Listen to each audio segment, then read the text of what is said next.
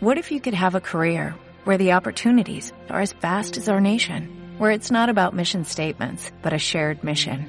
At U.S. Customs and Border Protection, we go beyond to protect more than borders, from ship to shore, air to ground, cities to local communities. CBP agents and officers are keeping people safe.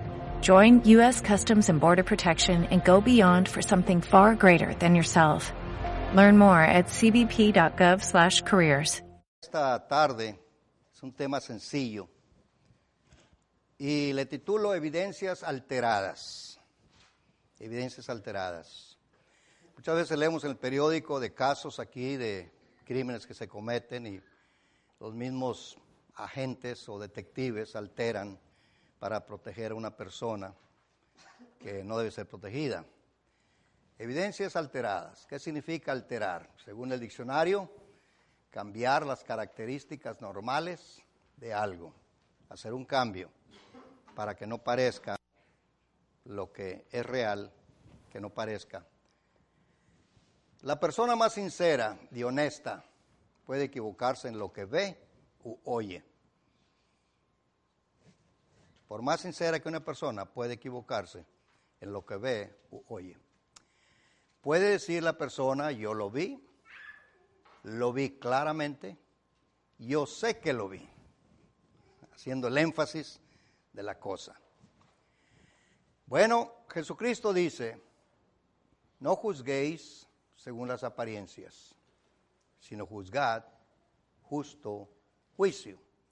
Se puede hacer un juicio según las apariencias y según las apariencias no es la realidad de la cosa.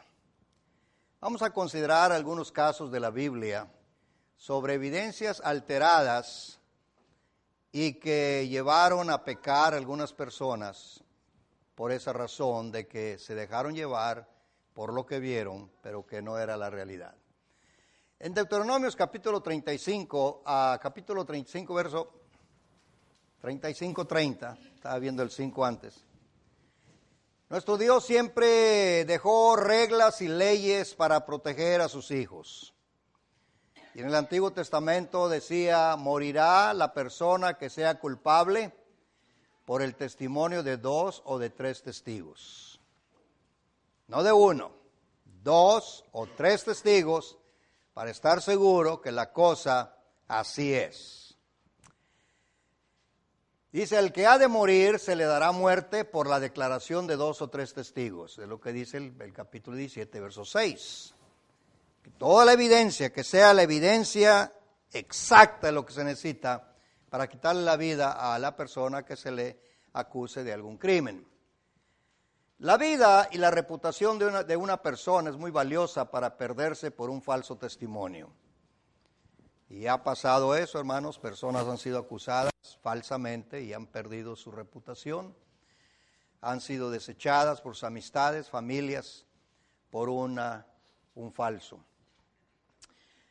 Dios dejó una ley, pero buenísima, para un marido con celos. Un marido que decía, hmm, yo sospecho que aquí hay gato encerrado. ¿Ok? Pero uno más sospecha, pero no tiene la evidencia en la mano. Entonces aquel hombre, molesto y preocupado y siempre con problemas, pero no tenía la evidencia, podía llegar ante el, sacerdote y decirle, ¿sabes qué? Mi mujer me engaña. Bueno, pues mátenla. No, no, no, no, no. Dios dejó un, una ley el celo sin evidencia ni testigo. Número 5, 13 al 22. Se le daba a la mujer a beber un agua que el sacerdote revolvía un polvo que quitaba del altar o de alguna parte, lo revolvía, le llamaba el agua de los celos. Y si la mujer estaba engañando a su marido, se le hinchaba el vientre. Y esa era la evidencia. Y la mataban. Porque él estaba acusando a la mujer sin tener testigos ni evidencia. Pero Dios, en su infinito conocimiento, dejó protección para algún hombre malvado o una mujer malvada que acusara sin razón. En la iglesia, dijo el apóstol Pablo, no se va a hacer juicio a un anciano si no hay dos o tres testigos. ¿Podía algún hermano en la iglesia acusar a los ancianos de estar abusando del poder que Dios le había dado para cuidar de la iglesia? Y dice Pablo a Timoteo, ten cuidado Timoteo. Timoteo era un joven relativamente, no se sabe exactamente, algunos apuntan el número de 40 años, sin mucha experiencia. Y dice Pablo a Timoteo, ten cuidado, no hagas juicios a la ligera. Si alguien acusa a un anciano o a dos ancianos de la iglesia, que traigan dos o tres testigos para que conste toda cosa. Juicio en la iglesia. Segunda Corintios 13:1, por boca de dos o de tres testigos se juzgarán todos los asuntos. Dios fue sabio en todo lo que dejó. ¿Por qué no uno? Porque uno puede tener prejuicio contra el acusado y Dios quiere evitar un daño a un inocente.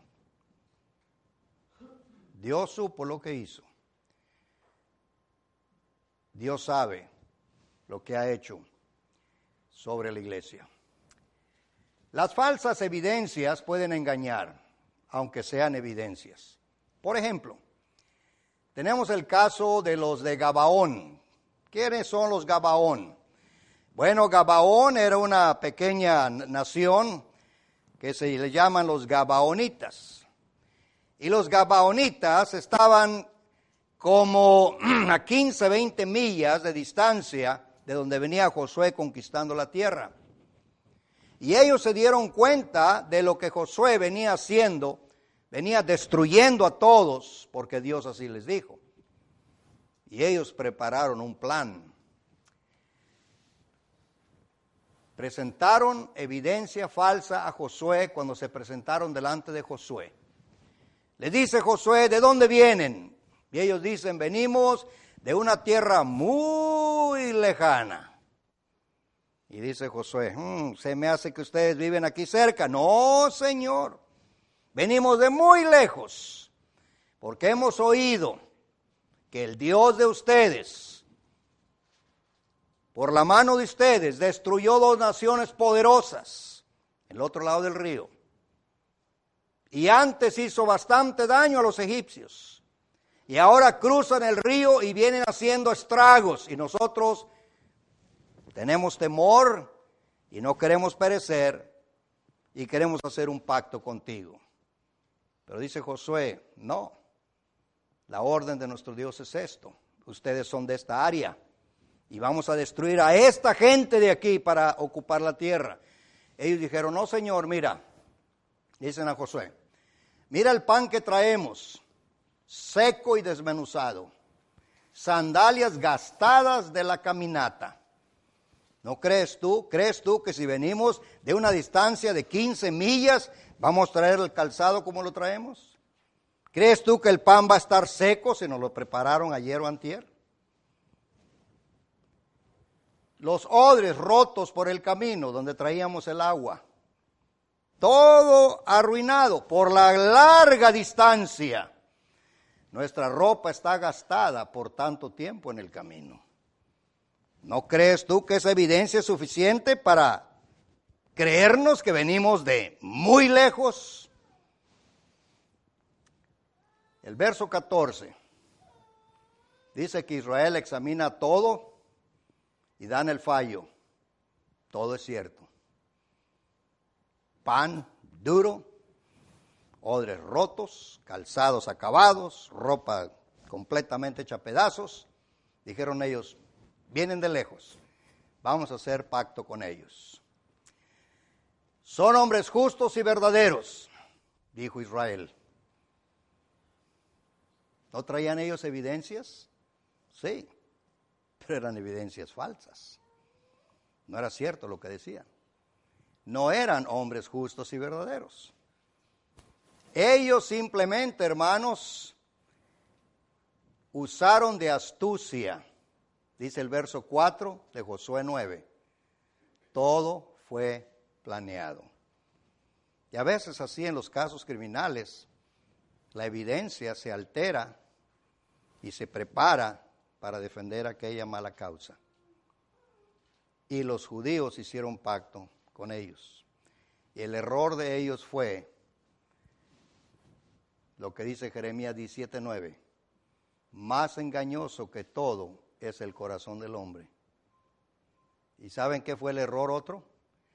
Que no consultaron a Dios. Dice el verso 14.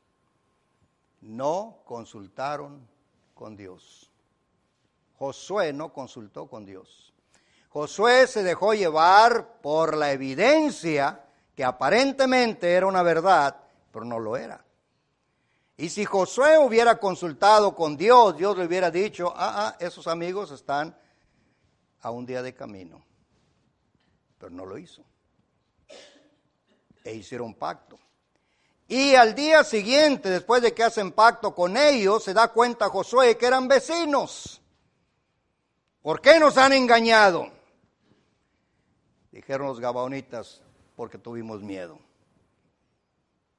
Y ya hiciste pacto con nosotros, haz lo que tú quieras con nosotros. Y Josué, como les dio, les prometió no quitarles la vida en el pacto que hizo con ellos, les dijo, de aquí en adelante todos ustedes serán siervos de nosotros. Evidencias alteradas pueden engañar.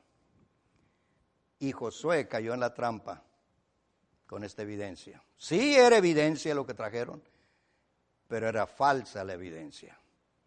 Todo lo hicieron con promeditación. Josué falló ante Dios por no consultar con él. Hermanos, ¿qué me puede enseñar a mí? Esto, que cuando alguien me está enseñando a mí supuestamente el consejo de Dios, yo debo consultar con el consejo de Dios.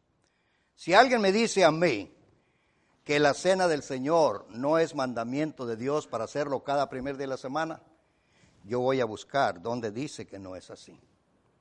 Y si la Biblia me dice que los discípulos al principio partían el pan el primer día de la semana, eso es lo que yo voy a hacer. Y cualquier otra persona puede mostrar evidencias completamente alteradas de pensamientos de hombres. Yo no voy a aceptar lo que dicen los hombres, sino voy a aceptar lo que dice Dios. Falsas evidencias engañan. ¿Recuerdan este caso? José, el hijo consentido de Jacob. Sus hermanos lo odiaban porque él cada vez que hablaba con ellos, les decía, anoche tuve un sueño, y anoche tuve un sueño, sin ellos entender que que José era un escogido de Dios. Ellos no entendían que ese jovencito los iba a sacar de problemas en unos 30, 40 años más adelante. Que él llegó a ser gobernador de Egipto. Y por ser José, gobernador de Egipto, él tenía el control de los alimentos de Egipto para venderlos a las naciones. Bueno, túnica de colores tenía José, el consentido de papá y de mamá. Y sus hermanos, como lo odiaban, se lo vendieron a los madianitas. Lo querían matar, pero su hermano Judá dijo, no, no, no, no lo matemos. No manchemos nuestras manos con la sangre de nuestro propio hermano. Vamos a venderlo. Y lo vendieron. Pero ahora, ¿cómo van a regresar a la casa de su padre sin José? Y entonces ellos pensaron, vamos manchando la ropa con sangre, vamos a matar un cabrito, revolvemos la sangre se la ponemos a la ropa y se la llevamos a Pa y se la mostramos. Y Josué o Jacob examina si es la ropa de José. Y le examinó y dijo, sí es la ropa de mi hijo. Sí es la ropa de mi hijo. Y se concluye, está muerto. Y la evidencia la llevaron ellos. La ropa manchada con sangre, una fiera lo devoró, una fiera lo mató. pero todo era bien planeado por sus hermanos. Y Jacob lo creyó. Una fiera se lo comió. Y todo lo que ellos rescataron fue la ropa. Toda la evidencia estaba ahí, pero era verdad. No. Notemos una cosa, hermanos. Jacob cometió el error de no pensar cómo es posible que la ropa viene intacta, pero con sangre si una fiera lo atacó y lo hizo pedazos. Eso es lo que pasa con mucha gente cuando uno examina la Biblia aceptan lo que el hombre dice, pero no examinan, no escudriñan para ver si lo que están oyendo es de Dios o son pensamientos de hombre. El hombre, hermanos, puede formular una doctrina, la puede adornar tan bonita que la gente lo oye y dice, pues es cierto, no hay duda. Pero hay que examinar si eso no es. Y Jacob no lo hizo. Jacob no lo hizo. Jacob creyó una mentira con una evidencia preconcebida preparada. Por eso es necesario, hermanos y amigos, siempre estar leyendo y leyendo y leyendo las escrituras para no caer con las falsas enseñanzas que pueden engañar. Por eso Jesucristo dijo, escudriñar las escrituras. Los hermanos de Berea escudriñaban cada día. Pablo dice a Timoteo, entre tanto que llego a ti, ocúpate en leer las escrituras. ¿Para qué? Porque muchos falsos engañadores han salido por el mundo. Y si no estamos preparados, fácil. En los tribunales, hermanos, se cometen los mismos errores que han llevado a la muerte a mucha gente inocente. Jacob fue engañado por sus hijos. Los gabaonitas engañaron a Josué por no fijarse bien lo que estaban oyendo escuchando y viendo. Destruyendo evidencias. Hay de los que en sus camas maquinan mal, dice Miqueas 2:3. Hay de aquellos que están nada más pensando qué mal hacer, cómo cambiar una verdad. Isaías 32:7 destruye con calumnias a los afligidos, aun cuando el necesitado hable lo que es justo. Le dan vuelta y alteran lo que se oye para que se oiga. Los abogados tienen esa habilidad, hermanos, de cambiar todas las cosas para que el culpable parezca inocente. Los abogados tienen una habilidad tremenda para eso.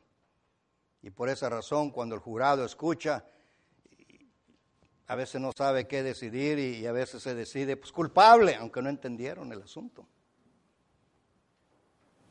Tenemos que tener cuidado lo que oímos. Daniel, el libro de Daniel. Daniel era uno de los gobernadores en el palacio de los Medos. Era Daniel era una evidencia viva para los otros gobernadores que robaban al rey. El rey puso a Daniel como gobernador y lo puso como jefe de los demás gobernadores.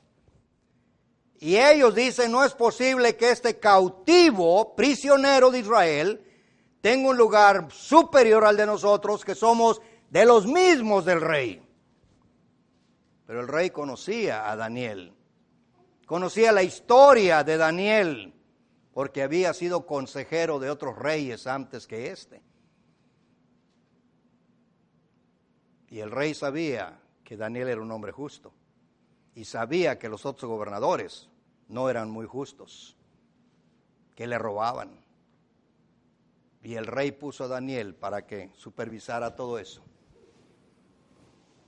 Verso 2, para que rindieran cuentas a Daniel. Y esto no les gustó a ellos.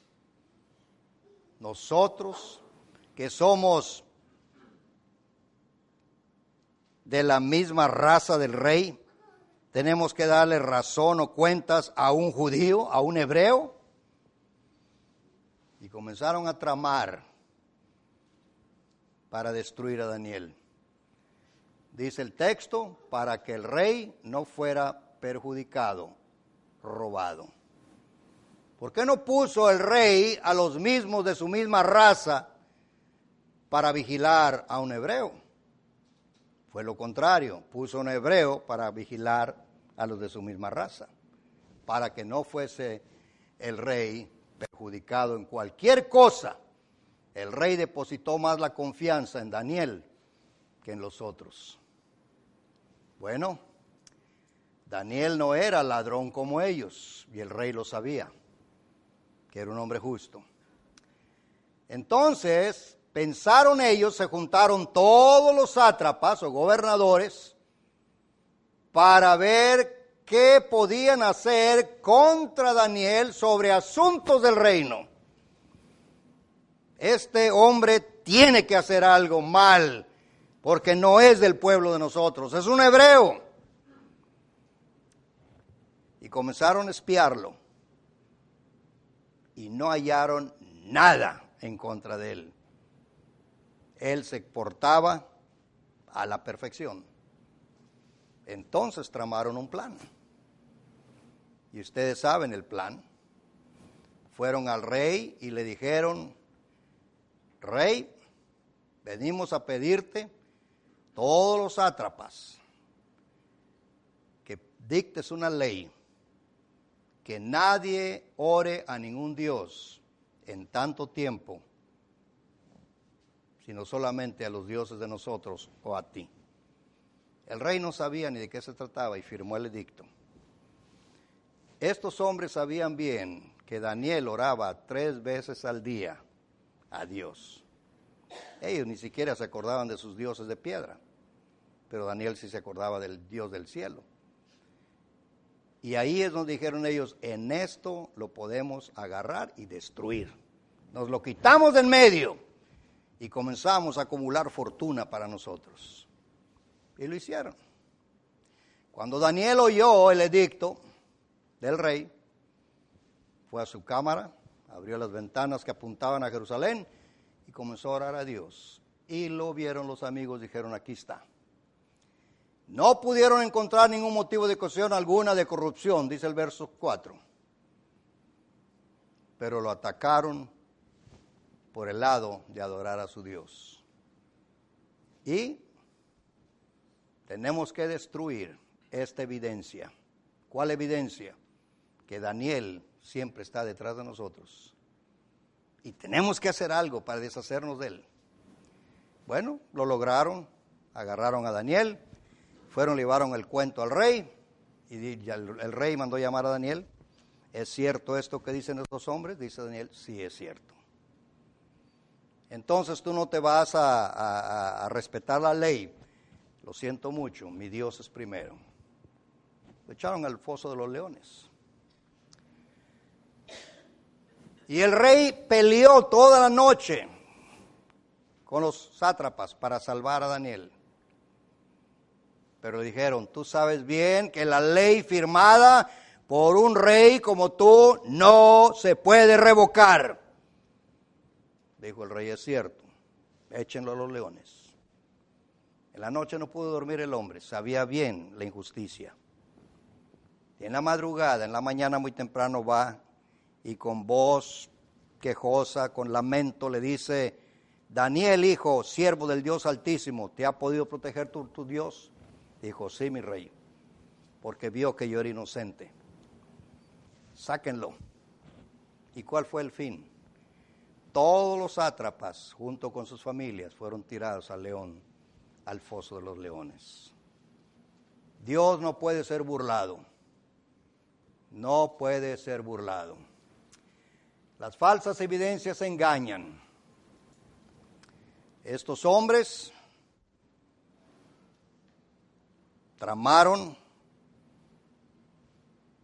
falsedades en contra de Daniel. Diríamos falsedades, sí y no, porque Daniel estaba haciendo exactamente de lo que le acusaron, oraba a su Dios. Pero ellos estaban haciendo eso porque sabían que les estorbaba y él era una evidencia que tenían que destruir para poder hacer sus males. Bueno, aquí tenemos otra evidencia que no era la justa. Génesis 39 del 12 al 18, estamos hablando de aquella señora que era la esposa de Potifar. Y ella quería seducir a José. Día tras día estaba detrás de él. Y él decía, no puedo yo abusar de mi Señor. Y cuando José rehusó tener intimidades con ella, y él huye, ella le arranca parte de la ropa. Y cuando viene su marido le dice, mira, trató de abusar de mí. Yo grité y él salió huyendo. Esta es lo que le está diciendo la mujer a su marido. Y esta es la evidencia. Su ropa la dejó tirada. Posiblemente cuando él se dio cuenta que tú venías, él huyó. Hizo el cuento, hizo un drama grande la señora. Y sí, la evidencia ahí estaba. Esta es la ropa de él. ¿Y qué podía decir? Si al tomar a José, ¿es tu ropa? Sí, es mi ropa. Pero no es lo que ella está diciendo. Ahora, José era un esclavo vendido. Él no era un egipcio. Potifar era la mano derecha del rey.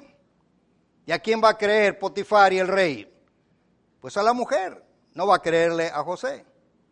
Y la evidencia está ahí. Trató de abusar de mí. La evidencia estaba en mano de la mujer de Potifar. ¿Y qué pasa? Es puesto en la cárcel el pobre muchacho. Pero miren, Génesis 39, 10 ella insistía a José día tras día de que cometiera el pecado de adulterio. Y un joven, abandonado por sus hermanos, vendido por sus hermanos, un joven que no tenía esperanza de nada, rehusaba ofender a su Dios. Y él le dijo a ella, ¿Cómo puedo yo? ¿Cómo puedo yo abusar de la confianza de mi amo? Abusando de su mujer. Y además de eso, pecaría contra mi Dios. Y ella insistía día tras día que al fin cuando ella se le echa encima, él corre y le quita la ropa. Y ahí está la evidencia pero una evidencia completamente falsa. Las circunstancias no ayudaban a José. Él era esclavo, ella era la señora Potifar. ¿Y a dónde fue a dar el pobre José? A la cárcel. Por varios años.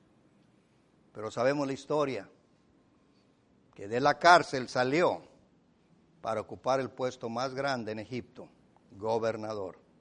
El mismo rey le entregó su anillo. Todo mundo te va a conocer a ti como el segundo.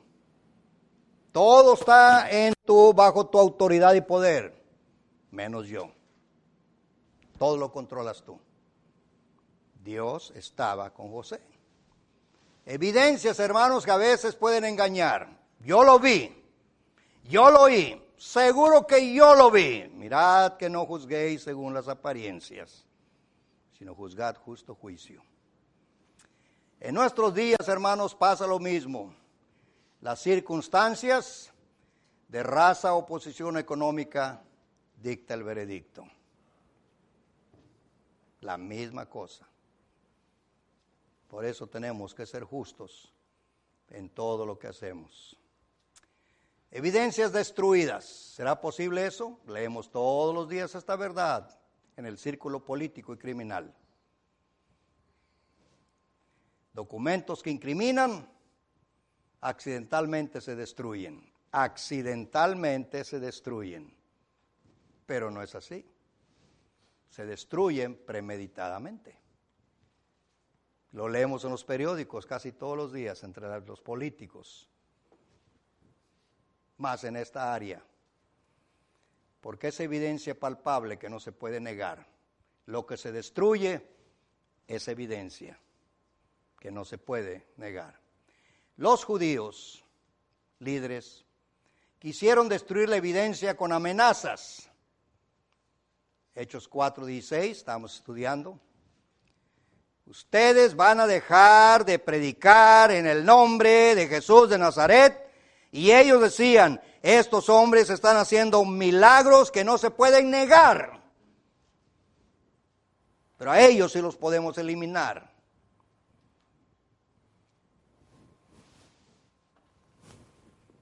El milagro hecho, decían ellos, no podemos negarlo, es palpable. Este hombre que no caminaba, que lo tenían ahí sentado pidiendo limosna, y ahora camina. ¿Quién puede negar eso? Porque el pueblo se apoderó de Pablo, de, de Pedro y de Juan. Y Juan y Pedro dijeron, señores, este milagro no lo hicimos nosotros, lo hizo Jesús de Nazaret, al que crucificaron vuestros príncipes. Dijeron ellos, tenemos que destruir esto.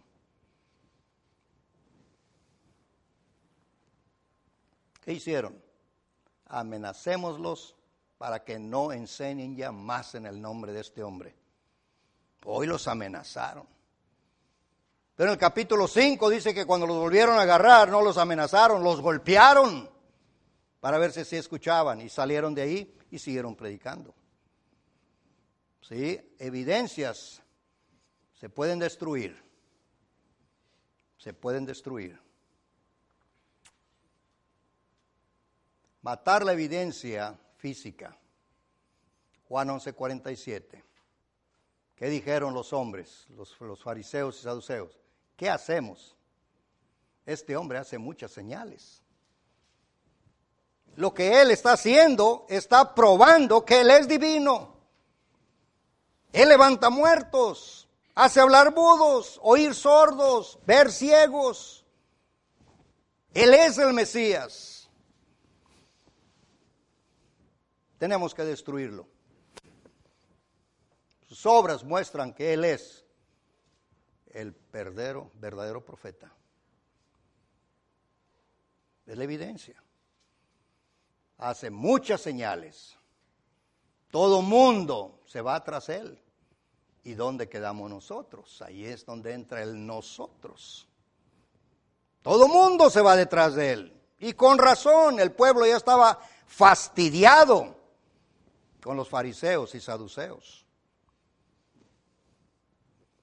Entonces dice el capítulo 5, verso 16, procuraban matarle, destruir la evidencia.